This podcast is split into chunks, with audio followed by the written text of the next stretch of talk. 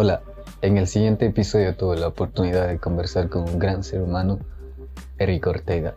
En esta oportunidad pudimos conocer un poco de su historia, unos cuantos porqués y cómo se siente crecer en estos tiempos de gran incertidumbre. Espero que disfruten el episodio y nos estamos viendo para la segunda parte. Bienvenido al podcast. Gracias por aceptar la invitación. Y quisiera empezar haciéndote la pregunta de, cómo te presentas a alguien que, que no te conoce, para la gente que te escucha por primera vez. Va. Bueno, a ver, espera. Primero, em, es la segunda vez que me invitan a algo así. La primera vez me sentí increíblemente bien, ya te voy a contar por qué. Pero eh, hablábamos ya contigo antes de esto y creo que es súper chévere que estés haciendo esta clase de proyectos porque cuando empiezas a crear contenido te empiezas a encontrar a ti mismo, empiezas a encontrar tu voz y empiezas a contrastar tu alter ego y, y tu persona propia, ¿no? Entonces, este, eso. Así que gracias, gracias por haberme invitado. Estoy muy feliz de estar acá. No sé, me encanta hacer esta clase de cosas y siempre fue como uno de mis sueños, pero bueno, ya hablaremos de eso luego. Ahora, ¿sabes qué? Con el tiempo, con los 25 años que, años que tengo y con las saladas que me he pegado y las cosas buenas que he hecho también, por supuesto, he aprendido a no definírmelo a no definirme de ninguna manera. O sea, a mí, por ejemplo, por, ejemplo, por decir algo, que tú me digas, ah, ¿cómo te presentas a alguien? Yo podría decir, bueno, o sea, pues me llamo Eric, eh, qué sé yo, me gusta el rap, me gusta esta y esta cosa, pero mañana voy a ser alguien distinto, mañana no me va a gustar y no quiero que en, en dos semanas tú me digas, ah, pero tú dijiste que tal cosa, porque no, entonces ahora mismo ahora mismo lo que yo respondo cuando me dicen como, ah, pero este, ¿cuál es tu comida favorita? Que siento que es la misma pregunta de cómo te imagines, no existe, ¿no? O sea, no existe una definición, pero la presentación más formal sería, pues me llamo Eric, tengo 25 años. Eh, principalmente por donde me dirijo es por, por, no sé, el conocimiento. El conocimiento es lo que más me gusta y me gusta desde pequeño. Eh, me muevo por temas de, qué sé yo, nutrición, un poco de psicología, un poco de la psicología del aprendizaje. Mm, me gusta crear contenido a pesar de no haber sido tan constante. hablo inglés. No, no, no podría decir mucho más, quiero decir, pero, pero es, una, es una vaga definición de mí mismo, ¿no? Porque de nuevo, o sea, no podría, no podría autodefinirme porque mañana yo sé que voy a ser totalmente distinto y me voy a contradecir y no, no quiero que funcione así. Oye, buenazo. De hecho, no esperaba una respuesta así. ¿Así de larga? Bien pensada. No, de hecho, para mí, o sea, por lo general cuando escucho esa pregunta y escucho a gente respondiendo esa pregunta, eh, dicen algo parecido como que prefiero no definirme porque por lo general tenemos esta, o sea, como que los humanos tenemos esta tendencia de categorizar las cosas para entenderlas y así como que poder avanzar. Entonces, pero más que, o sea, más que un ejercicio de categorización, para mí me resulta como un ejercicio de, percepción la pregunta, porque tú sabes bien, después de lo que hice, cuando yo me quedé sin control de mi cuerpo, sentía chance que no existía y era raro y yo pensaba, ¿qué pasará? ¿Cómo se sentirá la gente que está como que en estado vegetal, pero consciente de cierta manera? Porque, o sea, no tener el control de mi cuerpo era como que rayos. Y luego me topé con una frase que dice Spinoza, yo soy mi cuerpo. Y me, o sea, y me voló la cabeza porque dije, mm, dije, tal vez él como que sabía algo que era lo que yo sentía ahí cuando no sentía mi cuerpo y decía, ¿quién soy? Como que no estoy existiendo. Entonces, para mí también es como que si me preguntan, a veces me preguntan quién eres y yo digo, ¿quién soy, cabrón? Y, o sea, por lo general a veces, ¿qué puedo decir? Soy biólogo, físico, qué sé yo, etcétera. Pero cuando me preguntan quién, quién eres, últimamente siento como que la primera como que respuesta que viene a mi mente es, soy lo que ves, cabrón. Entonces, como que soy mi cuerpo o soy lo que hago de cierta forma también. Entonces, es bastante bastante tricky esa pregunta. Sí, y de hecho, eh, a lo mejor la gente que no, que no lo ha experimentado no lo entiende, ¿no? Sobre todo creo que es cuando estás más pequeño, tú no logras entender esto porque no logras disociar tu cuerpo de tu mente, de, no sé, por, decir algo, ¿no? Tu cuerpo, de tu mente, de tu alma, de tu espiritualidad y tratar cada una de esas cosas como un ente distinto donde todo se junta para ser tú. Entonces tú luego, entonces claro, si a ti te dicen quién eres tú, tú dices, bueno, o sea, a mí me han enseñado que yo soy mi nombre, que yo soy mi religión, que yo soy mi tendencia política y que esas cosas forman un yo. Pero con el tiempo tú aprendes que tú eres muchos tus donde está, donde está tu espiritualidad, donde está tu forma de pensar, donde está tu cuerpo, y cada uno se separa y lo, y lo tratas como un todo, ¿no? Sí. Sí, el, o sea, más o menos el, el ser es, sería como que la, la propiedad intrínseca de todo eso. De eso que si es que se separa ya deja de ser, de ser eso. Solo cuando está junto tiene esa propiedad. Entonces, curioso, no lo había pensado bacán. Oye, ah, te traje, o sea, más que nada te invité esta, esta semana estuve pensando en, en el, en el crecimiento más o menos, en cómo es ser joven en este siglo de, de tanta incertidumbre. Entonces, o sea, o sea, creo que vale, me gusta como que a mí posicionarme en el tiempo y en la historia.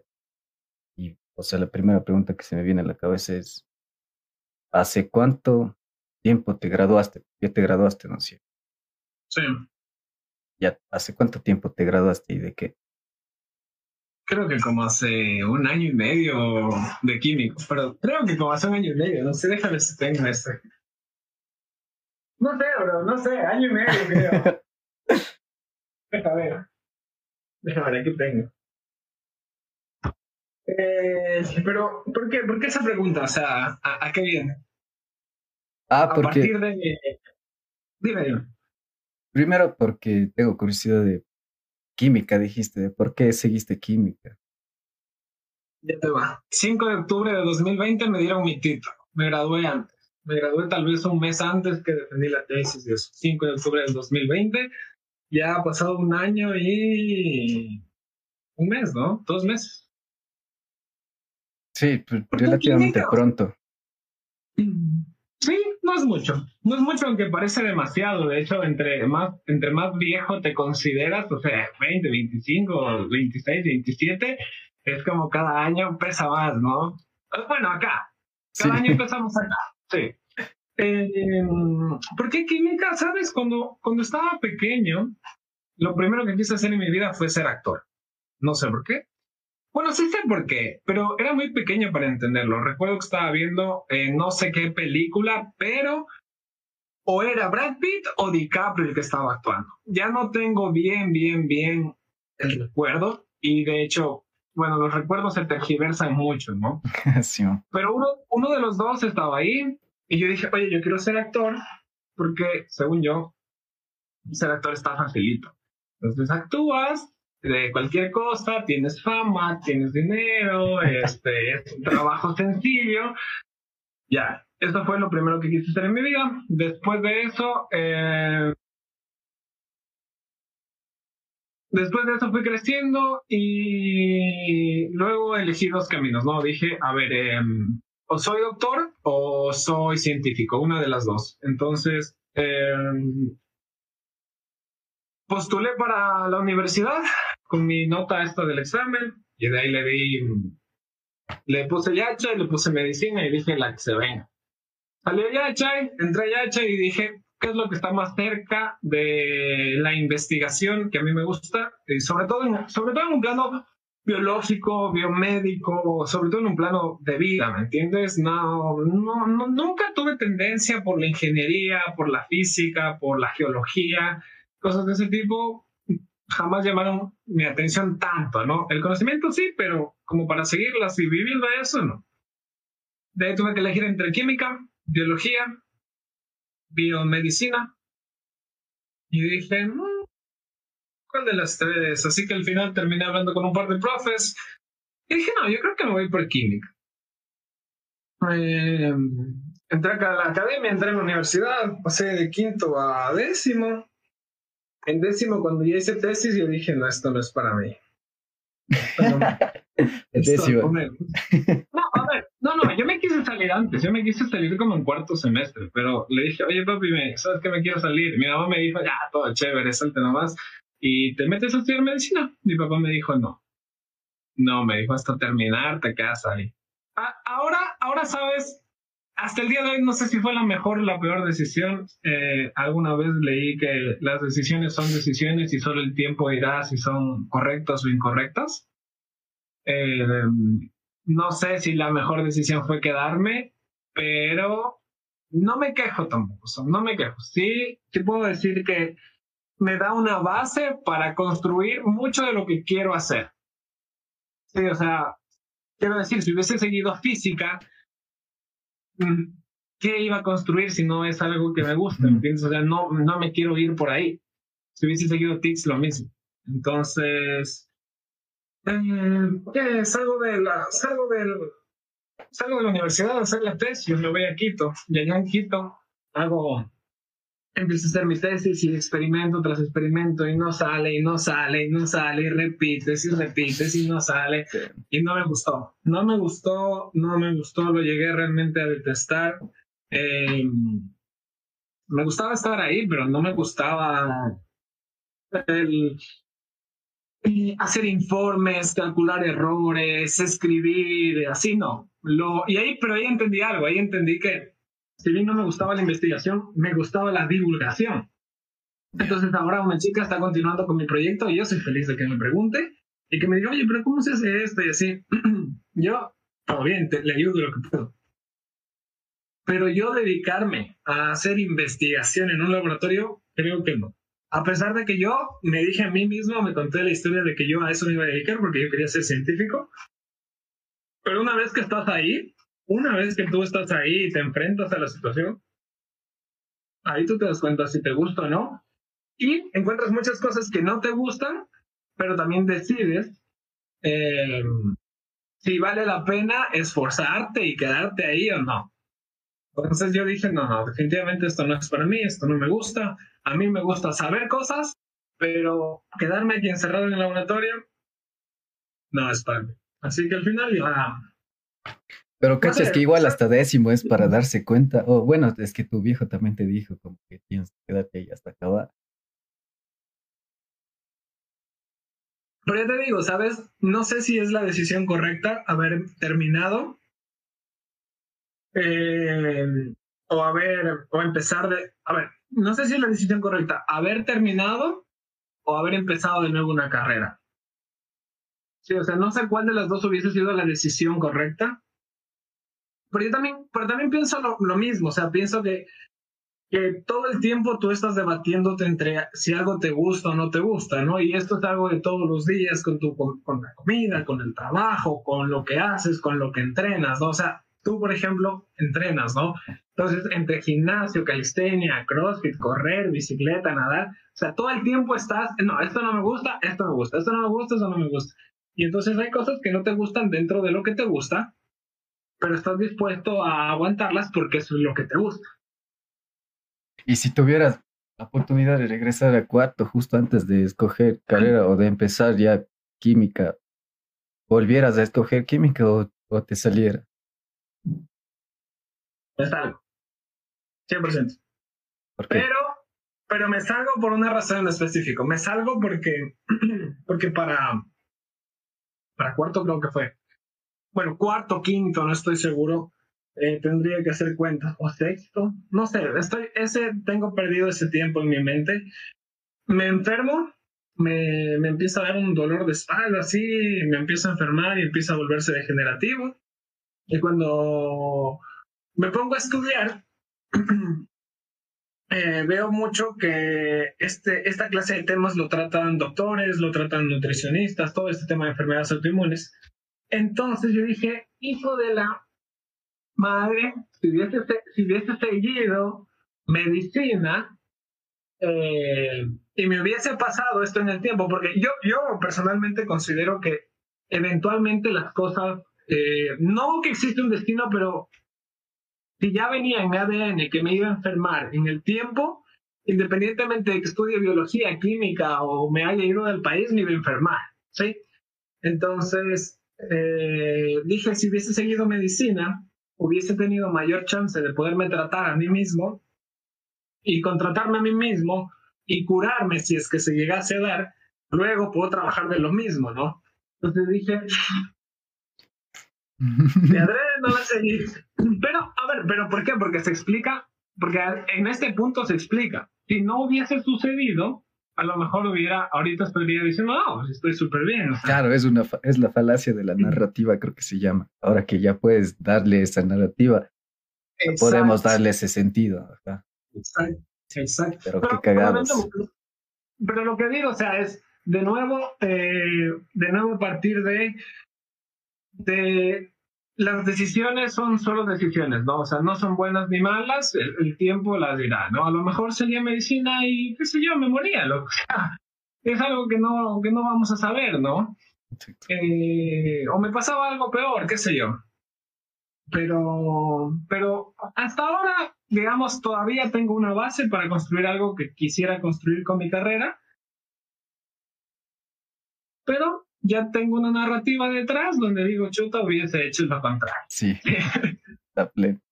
Oye, pero es curioso porque yo también, o sea, si es que regresar en el tiempo, ya no, o sea, tomar otra decisión porque ya conozco las decisiones que tomé, en de cierta forma ya conozco ese camino.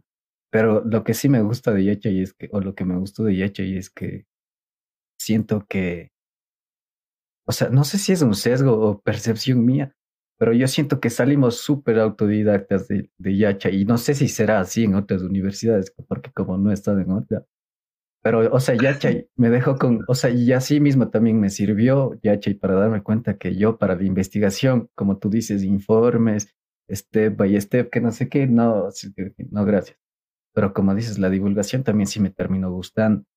O sea, ya, ya había uno, uno crece con cierta curiosidad y por eso termina como que diciendo como que mira, es científico. Pero ya cuando estás con esa curiosidad, creo que, o sea, el rigor académico por el que pasé ahora me sirve para decir, está bien, por ejemplo, ahora soy curioso de la neurobiología.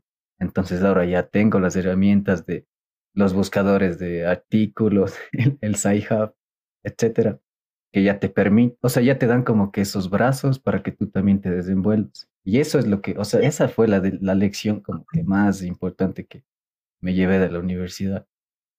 Sí, también eh, algo que me pasó a mí fue que me puse a, o sea, verás, esto lo vi yo recién y lo pensé recién, pero también lo vi a Rosarín hablar de esto. Eh, claro, tú ya tomaste unas decisiones, ¿no? Y ahora tú ya puedes compararlas porque ya las tomaste. Y en esta película de Matrix dice algo así, ¿no? Justo iba a mencionar la película, lo que estaba esperando el momento. dice algo así como tú solo puedes... Eh... Tú no has venido, dice, nosotros no hemos venido a decidir, sino simplemente a entender por qué seguimos tomando las mismas decisiones que ya hemos tomado.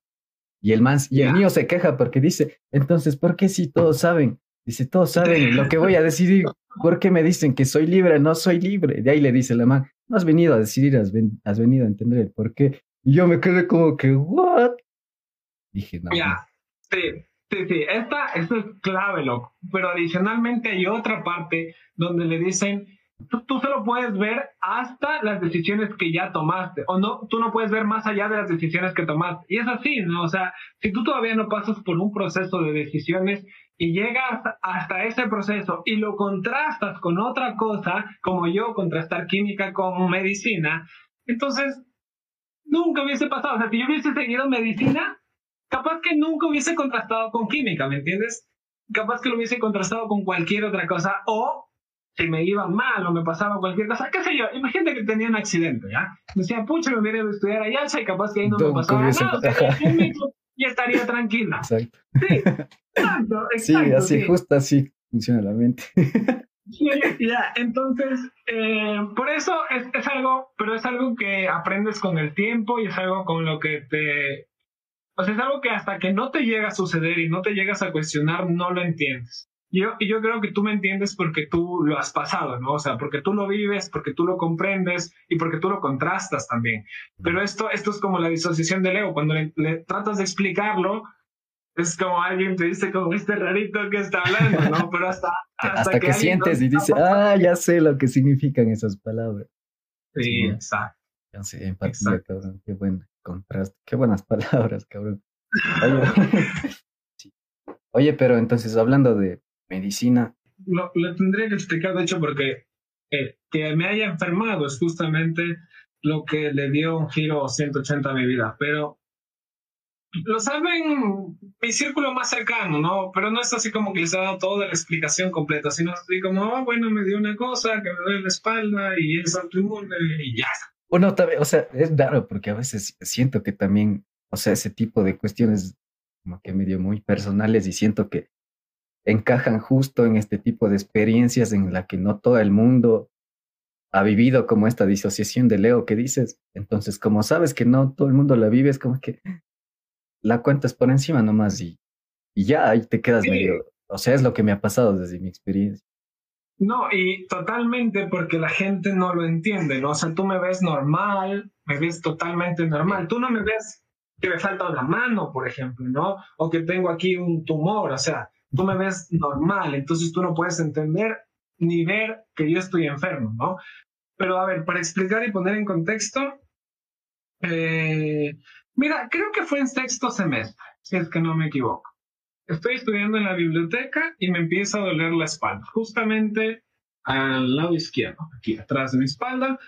Se me hace súper raro, eh, me pongo a llorar del dolor ahí en la biblioteca de la universidad. No había mucha gente, me levanto así qué bestia, pero muriendo, muriendo de dolor y yo no, no sé cómo llego a la, no sé cómo llego arriba al departamento médico? Sí, no sé, no sé cómo llego. O sea, hay como lapsos en los que no sé, o sea, caminé de un punto a otro como que me teletransporté porque no lo recuerdo. O sea, yo solo sé que caminaba, pero lo que yo creo es que era eh, mi mente llevándome para allá tratando de, tratando de sobrevivir, ¿no? O sea, ocupando, exacto, ocupando el 100% de mi cabeza, no en, en guardar recuerdos, sino en llegar a donde tengo que llegar. Eh, llego allá, me dan unas inyecciones de analgésicos y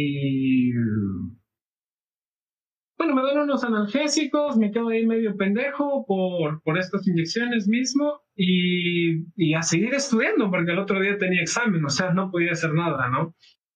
Eh, y fue raro, yo pensé que fue un dolor de una sola vez, pensé que fue, no sé. En ese tiempo ya entrenabas. entrenabas en ese no, no, no, no entrenaba y ya lo cuento. Entonces me regresé a mi casa y ahí con dolor, con dolor, terminé estudiando. Sí, estudié bastante bien, me fue bastante bien también. Y el dolor eh, se mantuvo, ¿ya?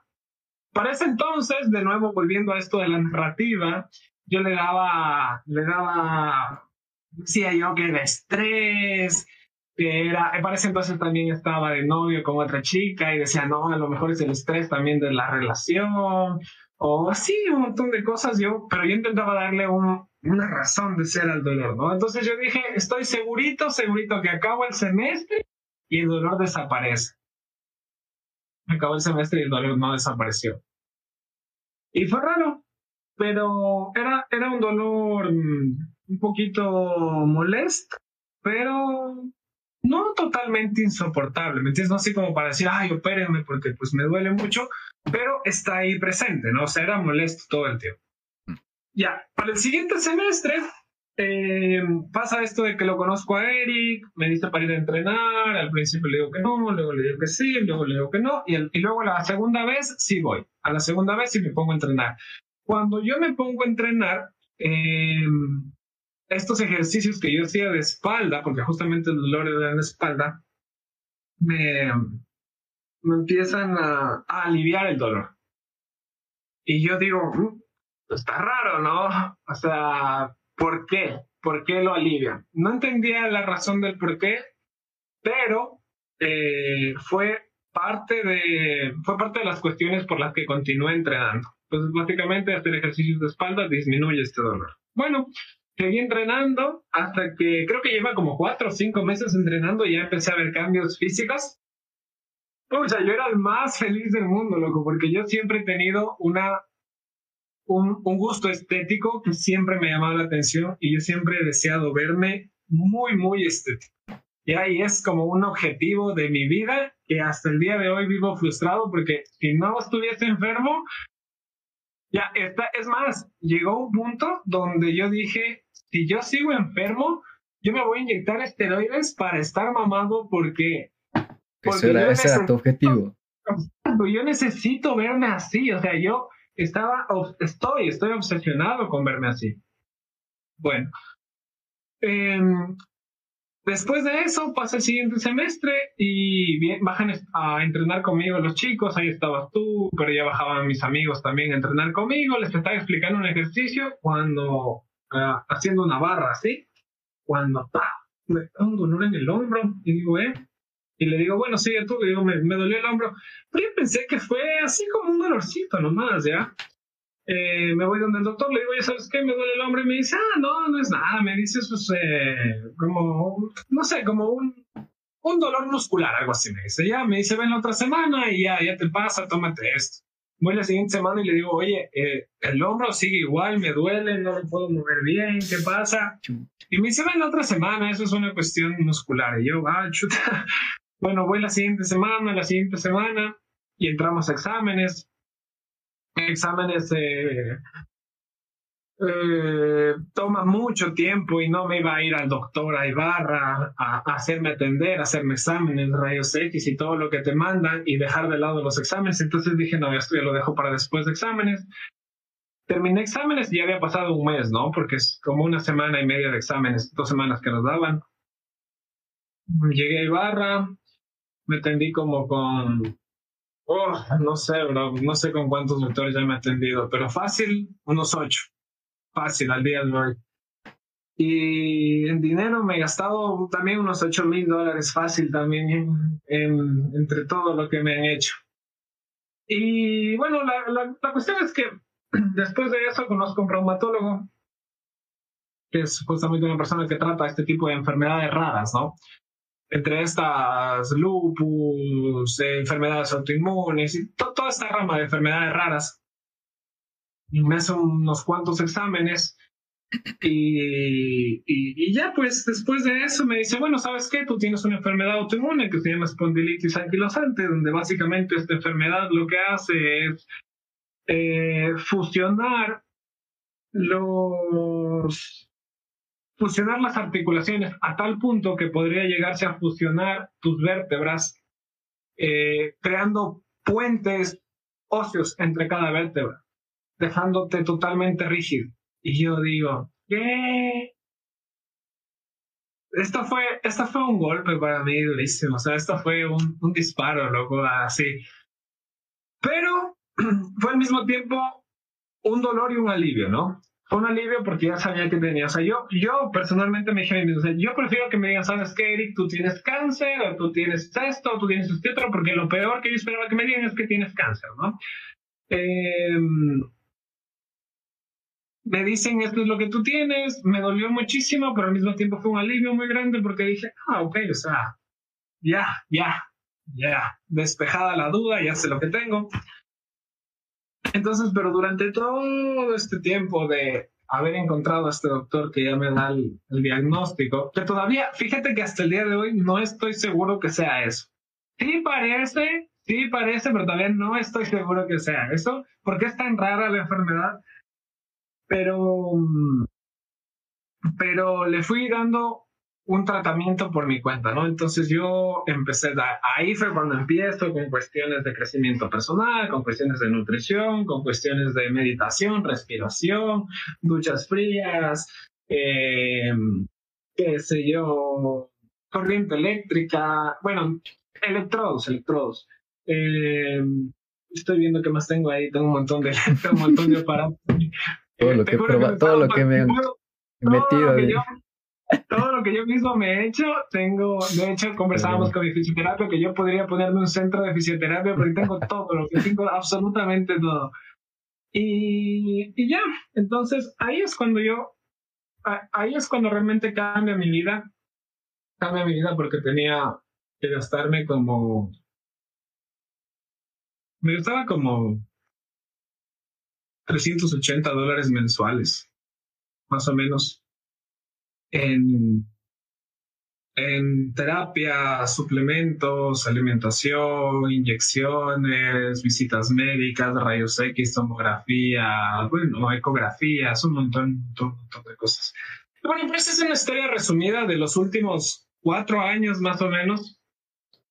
Pero, pero fue de nuevo la narrativa, ¿no? O sea, es desde que me enfermo, llego a este punto donde me empecé a entender a mí mismo, a conocer a mí mismo, a cambiar hábitos, a cambiar alimentación, a cambiar, a autoeducarme y un, y un montón de, de, estas cosas. Pero, pero sí, básicamente, básicamente mi enfermedad, como tú me ves normal, pero lo que hace es, o, o cómo se, se describe es como una inflamación generalizada con dolores en múltiples articulaciones.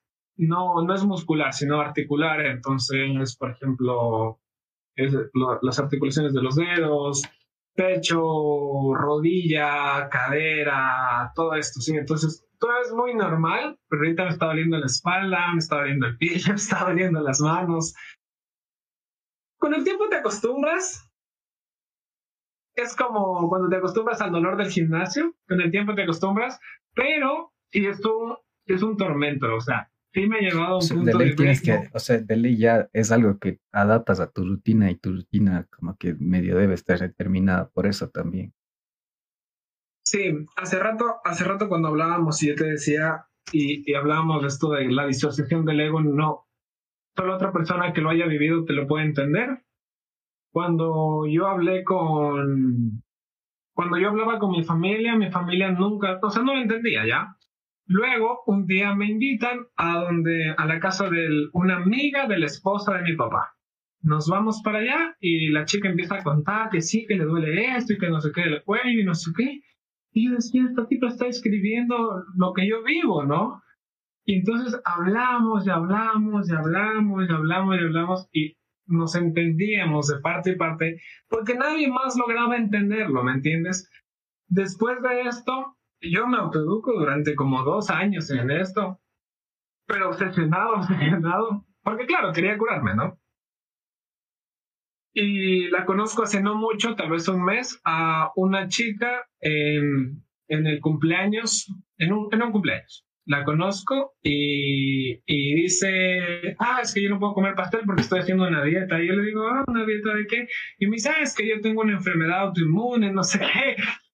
Y yo le empiezo a decir de nuevo lo que esta señora me había dicho a mí, yo le empiezo a decir a ella y de nuevo una conexión brutal donde ella me decía, nunca yo he escuchado a alguien que pueda entender lo que yo siento, cómo lo vivo, no sé qué, no sé qué.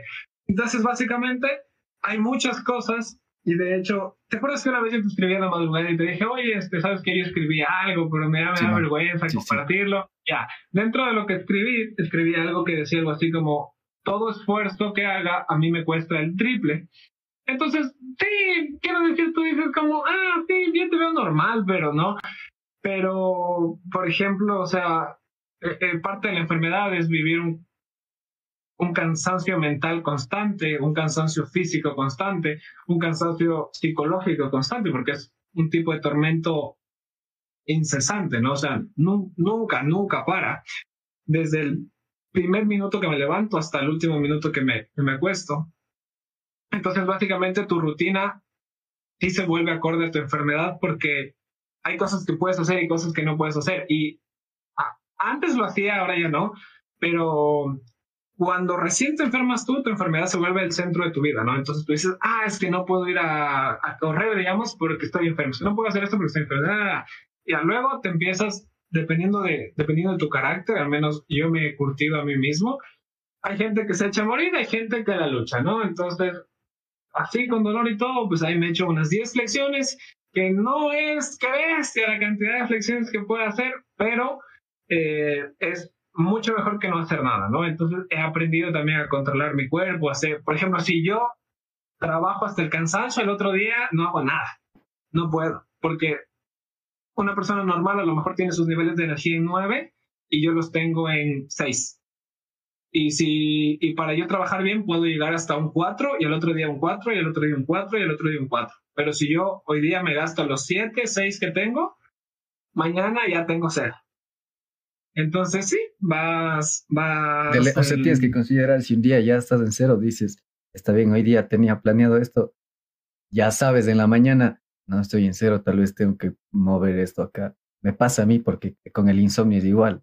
A veces hay días en los que yo planeo cosas y no duermo y el día siguiente es horrible así. Entonces como que tengo que respirar y decir, está bien, no, cálmate, mejor o sea, es como que cuidarse, porque vos sabes que si es que vas y podrías hacerlo y podrías como que dar incluso un poco más, pero eso, o sea, ¿cuánto te desgasta, cachado? Entonces ahí tienes como que decidir eso, como que un trade-off costo-beneficio, dices, ¿qué tan priorizante es esto? O sea, y ahí me, y ahí me, me recuerda a, lo que estábamos hablando de, de, o sea, de que tu proceso mientras estabas en la academia, como era como que no tengo exámenes mañana y como eso es prioridad a la salud, loco, y siento que no debería ser así, porque también siento que, o sea, muchas veces yo me, yo en la U con el insomnio, la depresión, había días en los que, bro, o sea, sí necesitaba como que ese, ese descanso.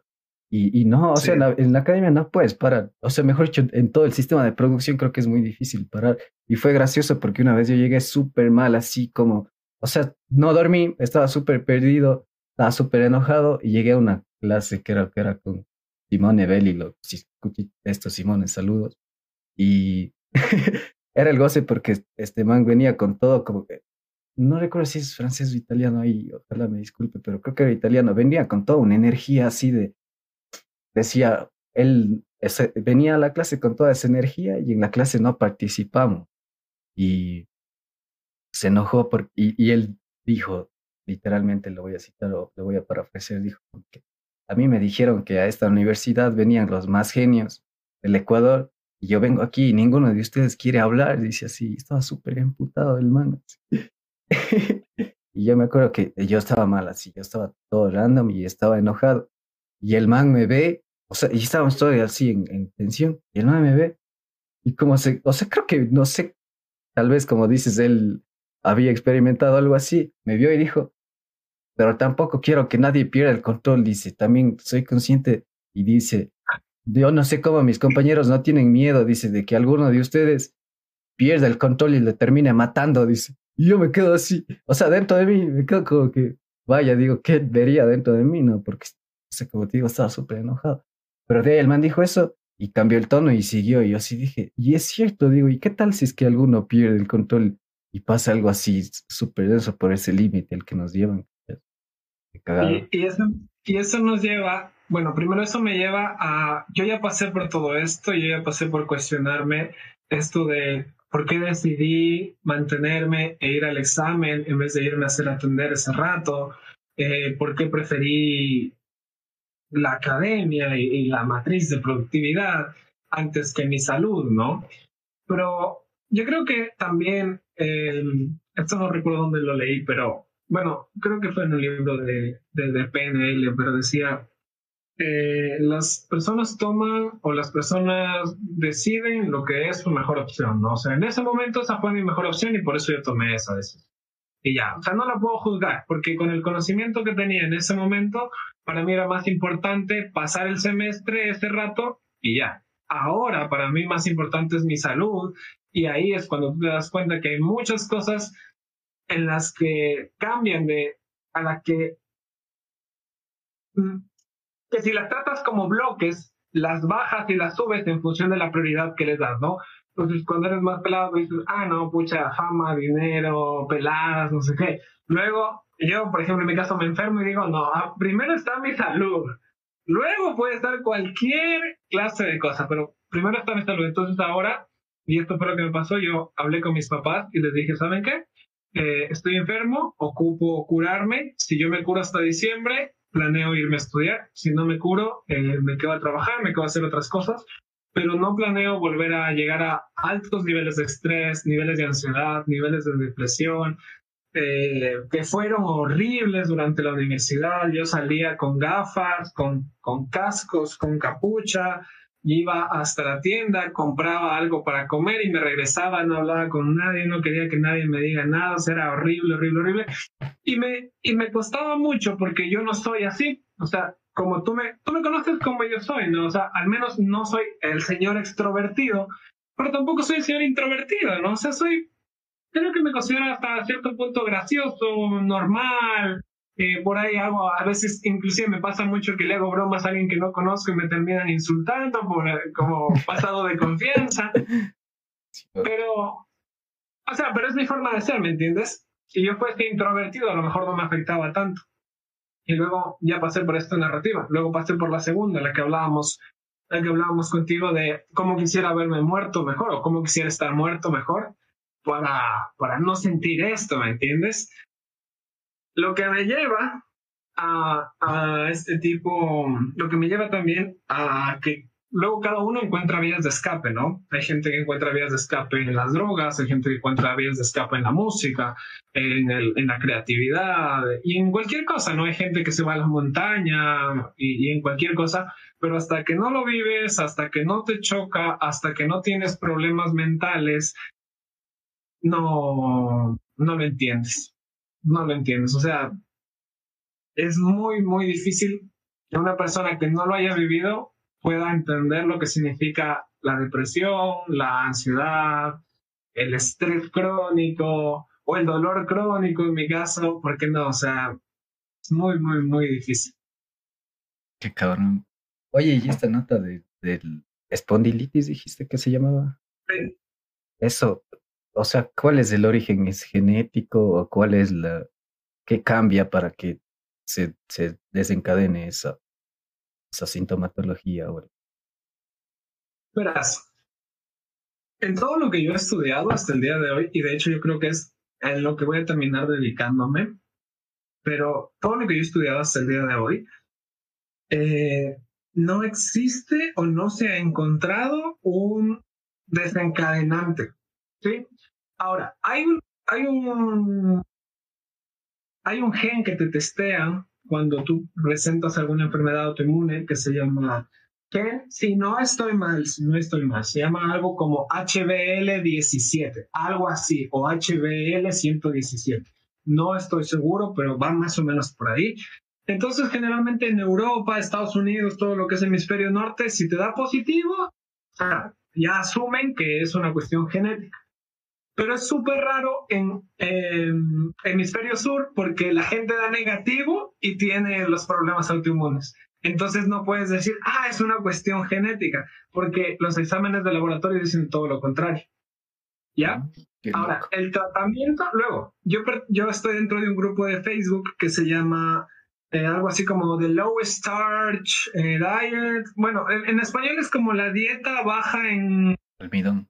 Almidón, sí, en almidón, pero es, pero básicamente es gluten, carbohidratos y todo esto, pero bueno, la traducción es dieta baja en almidón para enfermedades autoinmunes. Son como unas 15 mil, ya debe estar por unos 18 mil personas más o menos. Y yo una vez les pregunté, ¿no? Y les dije, eh, encontrando la razón por la cual me enfermé, que considero que hay algunas, pero hasta el día de hoy, todas las que les he dicho a los doctores parece que ninguna les, les causa realmente algo como un, no les hace ninguna que diga clic como, ah, ok, por ejemplo, tú tienes un dolor de hombro porque pues, te caíste y te, se te zafó el hombro, ¿no? O sea, tiene mucho sentido. Pero yo les escribí a la gente, ¿no? Y les puse, oigan, eh, gente de este grupo, eh, me gustaría saber qué, cuál es la razón por la que a ustedes se les desencadenó la enfermedad, ¿no? Y entonces hay gente que dice, no, o sea, yo nunca tuve dolores ni nada. Y una chica dice, yo quedé embarazada y después de dar a luz, mis dolores empezaron y empecé a tener dolores. Más o menos la enfermedad es como una artritis, es una, es una variante de la artritis, pero autoinmune, ¿ya?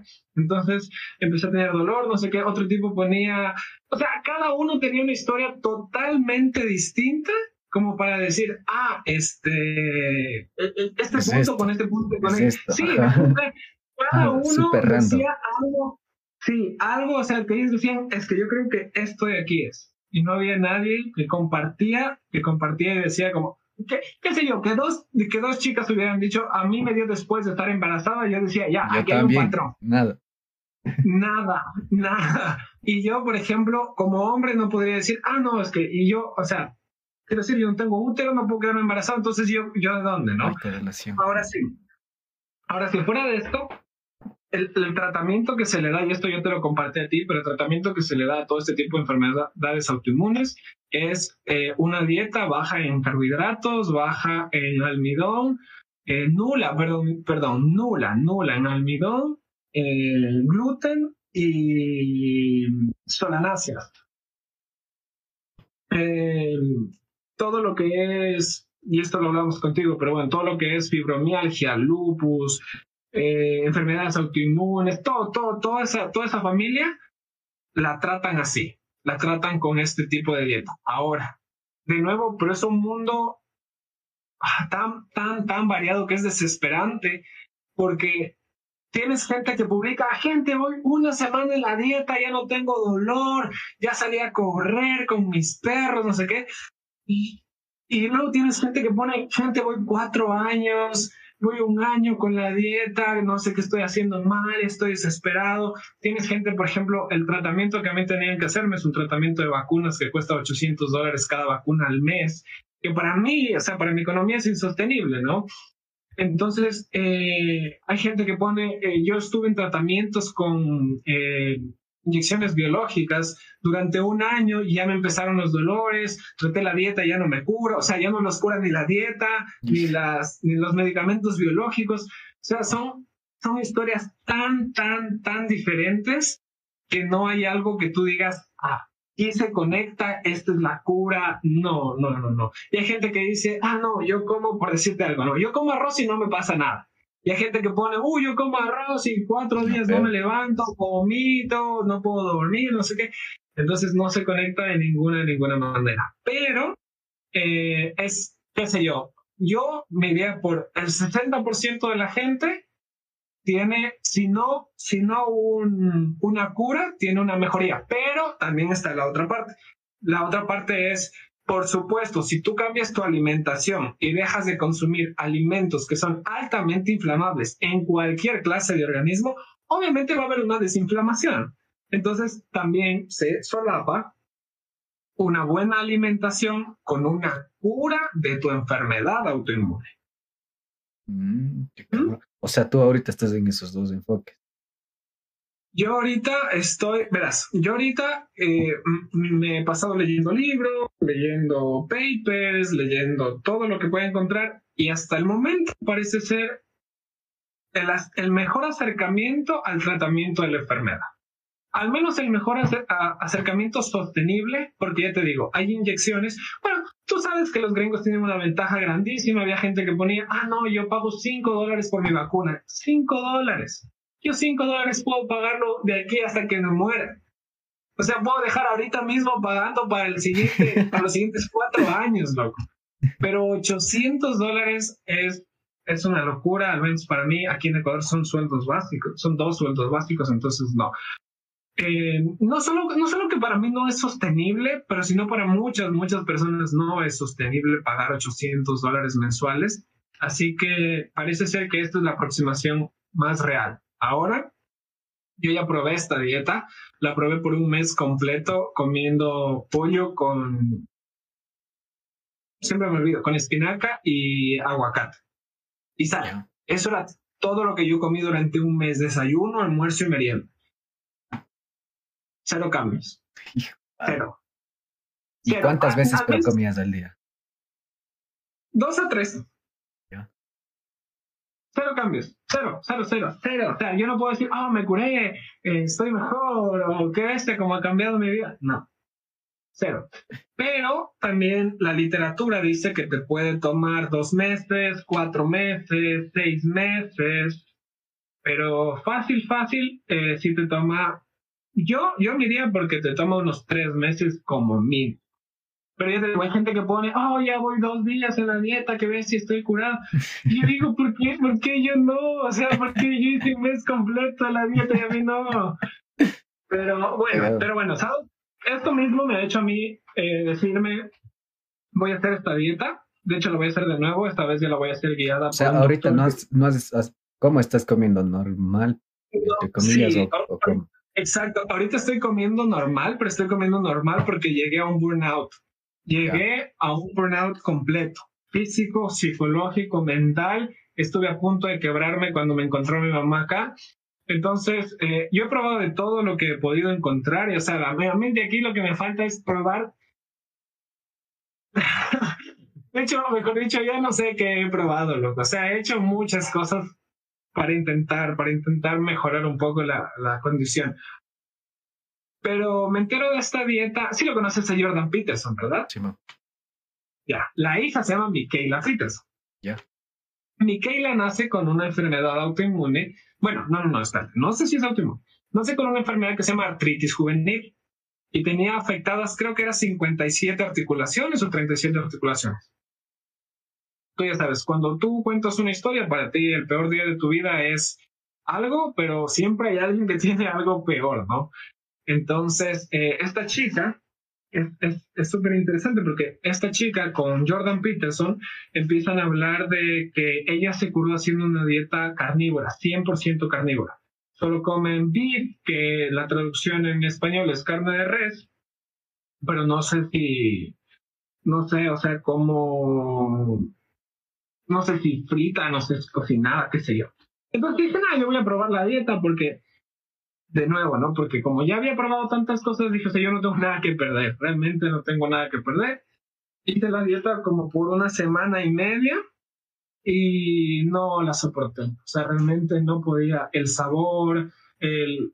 Quiero decir, comí res toda una semana completa de todas las formas que pude, eh, cocinada al horno así, a la olla de presión, todo eso y un día me estaba aquí acostado y, y me iba a poner a llorar, loco, a llorar, a llorar, porque ya, o sea, te digo, de nuevo era insostenible para mí, ya estaba mentalmente muy, muy agotado.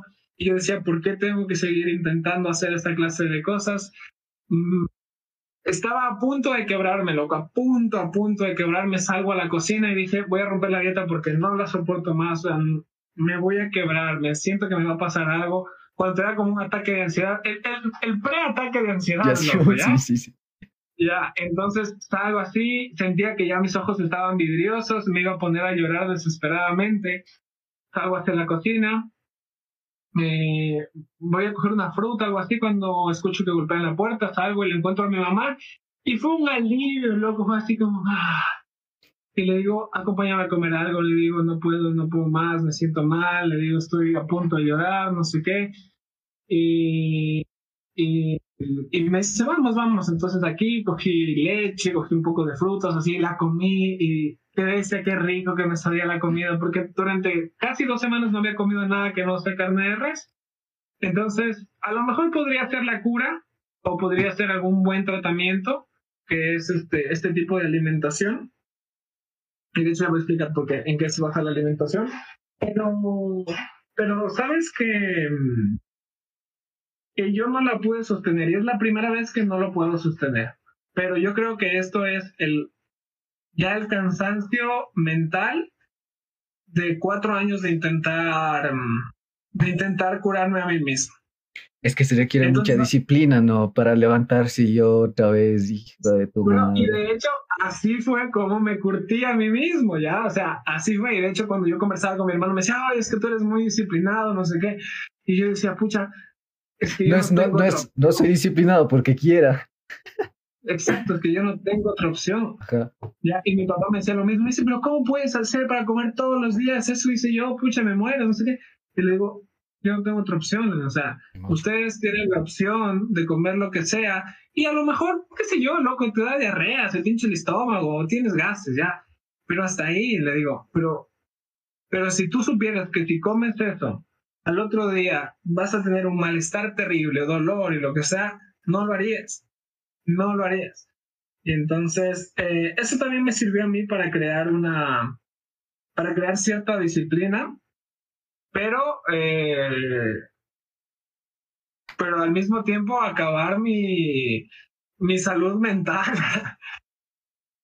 o sea, es que yo siento que, o sea, la forma en la que yo desarrollé disciplina, yo tuve que, o sea, como que siento que caí al fondo y en el fondo me empecé a pegar conmigo mismo. Entonces me saqué la madre a ese que no quería ser disciplinado hasta que el disciplinado mató al otro, pero así se requirió de toda esa violencia y toda esa sangre, lo, le mató y de ahí sí surgió otro que es disciplinado, pero no es disciplinado porque qué bonito ser disciplinado, ¿no? Porque cuando estaba en el fondo estaba su vida en juego, entonces o salía el uno o se moría, entonces salió este y ahorita es lo que todo. Sí, es súper claro, pero Sí. qué difícil, ¿no? Sí, y, para terminar esto, y para terminar esto y continuar con otra cosa, eh, la aproximación esta de la dieta es porque existen bacterias dentro de nuestro organismo, sobre todo en nuestro estómago. Y estas bacterias, hay muchas que causan inflamación y muchas que no causan inflamación y son beneficiosas Aquí tienes todo este marketing detrás, que aprendí mucho también sobre alimentos, pero tienes todo este marketing detrás de que las frutas son buenas, los cereales son buenos, los frutos secos son buenos, la leche es buena y todo esto, y con el tiempo tú aprendes que realmente nuestra dieta no está basada en toda esta porquería que te venden, sobre todo que te venden en la tele de cereales y toda esta cosa. Y tú como biólogo debes saber que comer azúcar no es nada bueno, y menos esta azúcar procesada cinco mil veces más. Y entonces, em, estas bacterias que tú tienes dentro de tu cuerpo, eh, las puedes pasar por un periodo de inanición.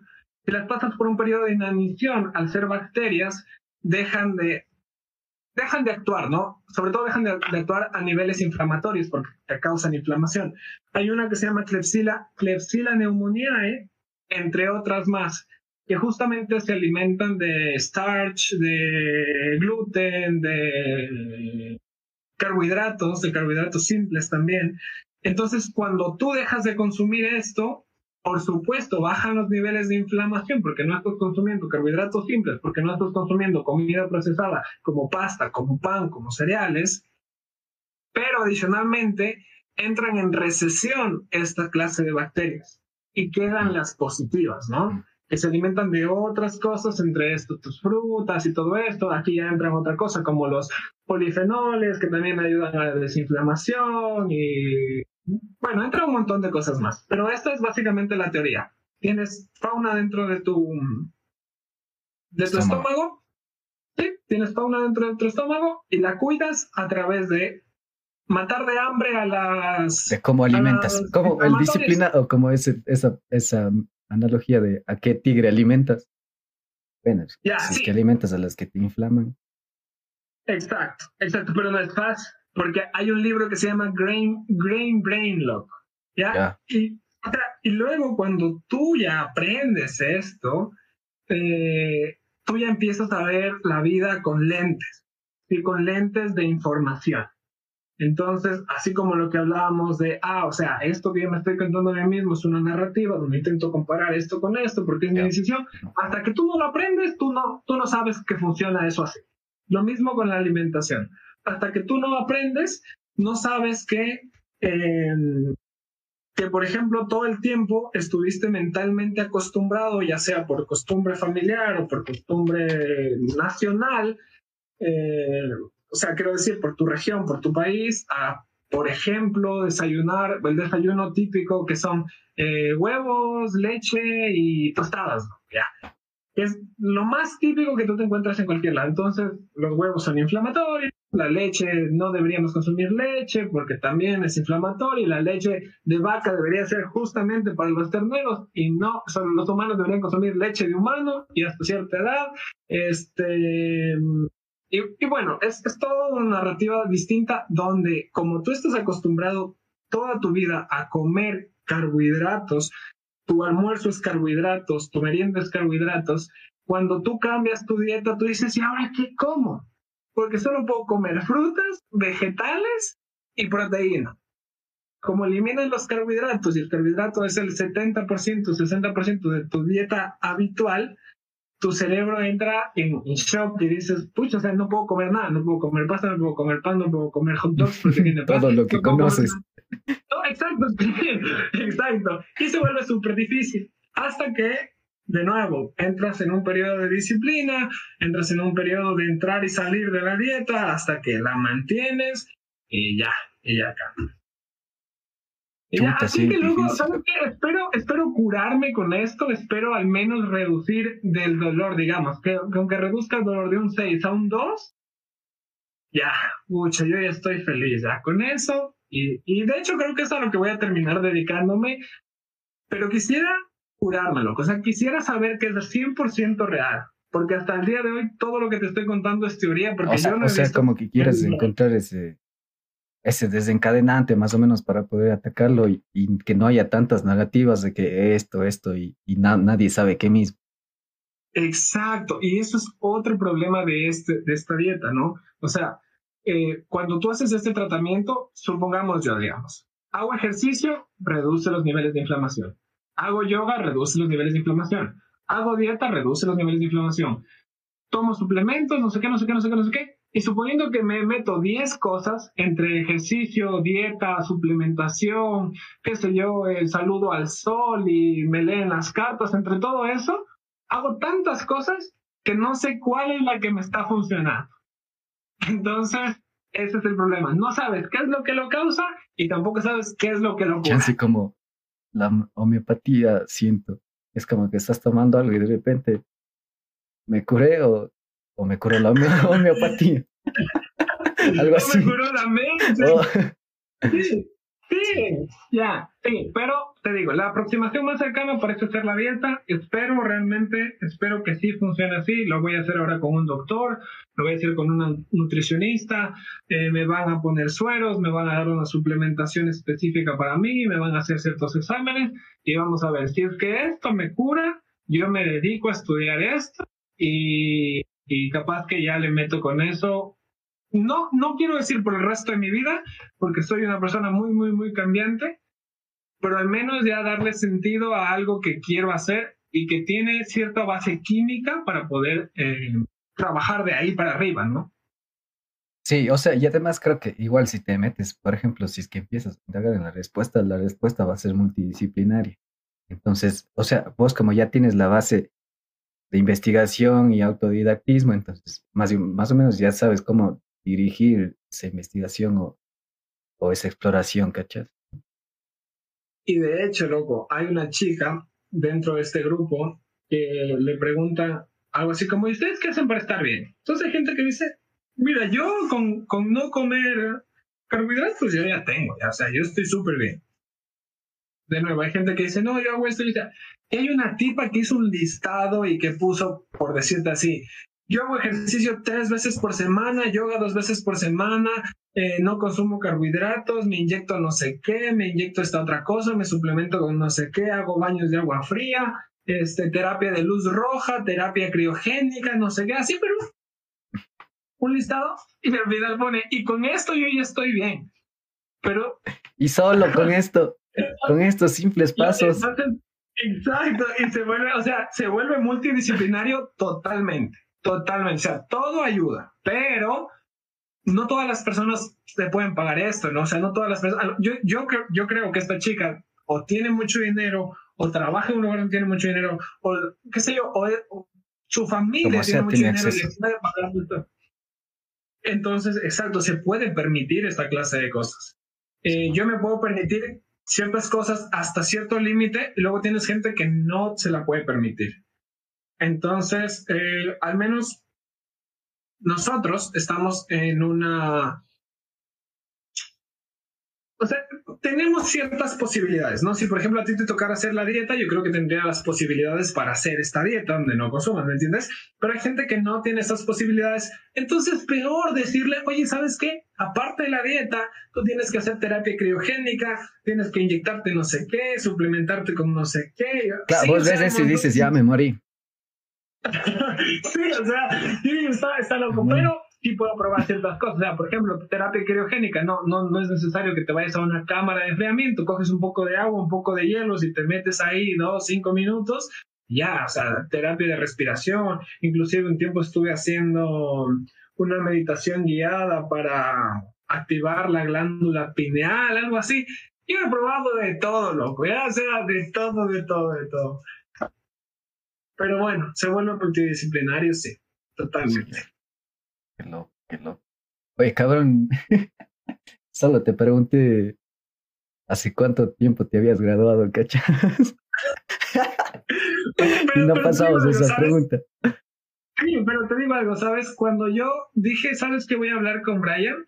Dije, yo quiero que, que el podcast no sea un podcast como, a ver, esta pregunta, ¿cómo te llamas? ¿Me entiendes? Sino, yo creo que lo más ameno del mundo es escuchar a dos personas que tienen mucho que decir y que llevan una conversación. Y, que se dejen llevar. Sí, sí, porque si no se vuelve una entrevista de un periodista random que le hace preguntas a una persona y que quiere información puntual. Y sabes que, de hecho, por eso, por eso me gusta posicionarme en el pasado, porque como te digo, siento también que hay esta tendencia de, o sea, es raro porque tenemos estos dispositivos con los que estamos publicando toda nuestra vida, o bueno, hay gente que publica toda su vida, pero siento que no compartimos lo importante. Entonces, por eso siento que, o sea, si es que yo me voy a mi pasado, tú me preguntas del pasado, yo tengo unas historias que, o sea, yo podría sentarme como un abuelito a contar historias de sus nietos, pero no hay, o sea, no hay espacios, llegó la pandemia, imagínate, loco, de vivir en Yacha y en un internado con el con tu roommate ahí en la cama de al lado, bueno, yo estoy súper como que distanciado porque caché que me vine a Cuenca, la gente de, de, mi generación ya se fue a maestría, están por todo, el, por todo el mundo, iba a decir todo el país, están por todo el mundo. Entonces como que, o sea, para mí sí me ha pegado fuerte la soledad y aparte por la historia que vos sabes que ya llevo, pucha, yo viví callado mucho tiempo, pero entonces ahora siempre es como que, no, de hecho cuando ya empezamos dije, ¿y ahora qué? Pregunto. dije, no sé, entonces vamos al pasado. Dije, porque si de algo conocemos, es de nuestra historia. entonces ahí ya te vas desviando así, bacán. Sí, no, y yo, de hecho, cuando tú me dijiste, ¿sabes qué? Porque yo dije, pero, ¿qué, qué podemos hablar, no? Y tú me dijiste, no, ¿sabes qué? Quiero hablar sobre la juventud y cómo es este proceso del cambio de ser joven a, a crecer. Y yo dije, oye, sí, o sea, es lo que yo he vivido, es lo que he venido haciendo todo este tiempo, he venido tomando decisiones en ese sentido, educándome en ese sentido, y de hecho yo traje una lista. Y dije, de las cosas que yo puedo hablar, y te la leo, de las cosas que yo puedo hablar son del ego, porque uh, para el ego puedes hablar de todo, eh, cómo ser hombre, este, este también es, es un tema muy interesante, sobre la academia también y sobre la ciencia, eh, sobre nutrición, que ahorita terminamos de hablar, sobre la creación de contenido, sobre el burnout mental y sobre el dolor y el sufrimiento. Bien, lo que son cosas, experiencias. Exacto, pero son experiencias que tú, como dices tú, o sea, todo el, todo el mundo está publicando, ay puta, me fui de, me fui de, de, de maestría a España, estoy súper bien y se toman fotos en los monumentos, en los museos y así, pero en la noche esa misma persona está llorando en su cuarto porque no entiende un carajo de su maestría, porque está perdido, porque siente que no va a aprobar, porque sabe que va a ser juzgado socialmente si es que se regresa a su país y no termina su carrera y vive con estrés y vive con ansiedad y toma ansiolíticos y toma pastillas para dormir, pero eso no se publica y eso tú no lo ves en ningún lado, ¿no? Y eso también, o sea, no lo conversas con nadie mucho y, los hombres somos mucho de, ser hacia adentro, de guardarlo, ¿no? Entonces, entonces sí, cuando tú tienes espacios donde tú puedes compartir esto, eh, eh, revienta, ¿no? Revienta, porque te puedes abrir y puedes decir, ok, yo estaba triste, yo me quería morir, yo hice esto, yo hice este otro, y ahora estoy así. Esto sirve, esto no me ha servido, te va a tocar a ti encontrar tu camino. Sí, o sea, y de hecho, experimentar eso me ha hecho ver con más empatía, o sea, sí, con más empatía a ciertos creadores, porque o sea, me pongo a pensar en el círculo social que tuve en Yachay y yo no me sentía, como te he dicho, creo que sí te he mencionado que no me he sentido ambicioso, pero más bien mis ambiciones son diferentes, pero en Yachay yo me sentía que no pertenecía y decía, estas personas son demasiado soñadoras para que yo esté aquí, como que mediocremente, yo solo estaba ahí, o sea, en mi crisis, pero yo estaba ahí en el río dejándome, siguiendo la corriente, siguiendo y siguiendo porque no tenía idea qué hacer.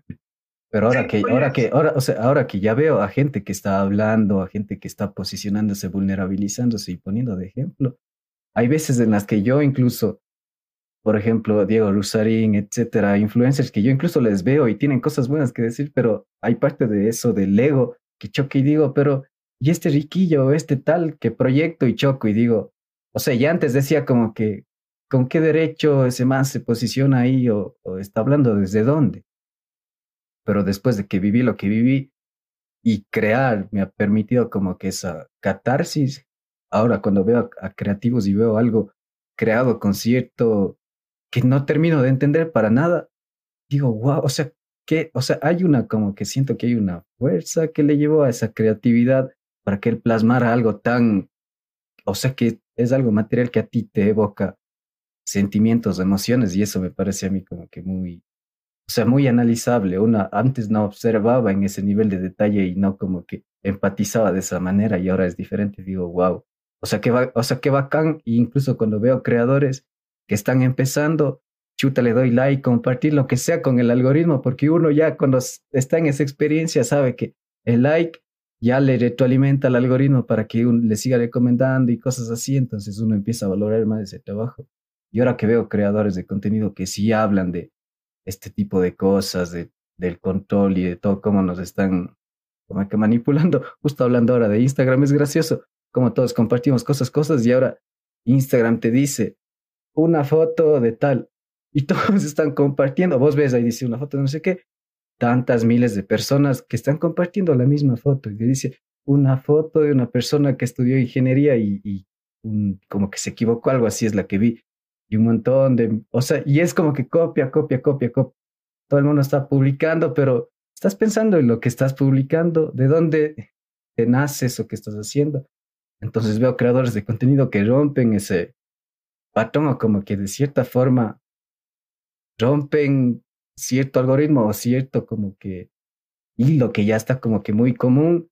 Digo, ve, este man me hizo pensar algo que yo estaba totalmente sesgado pues digo, bacán. Y he visto como que esa explosión de creadores, creadores, creadores, que ahora siento que las plataformas están dirigiéndose a otro tipo de contenido y ya no a este, no sé, todo era como que una, estar embobado y solo estimulándote a, a lo loco y ya.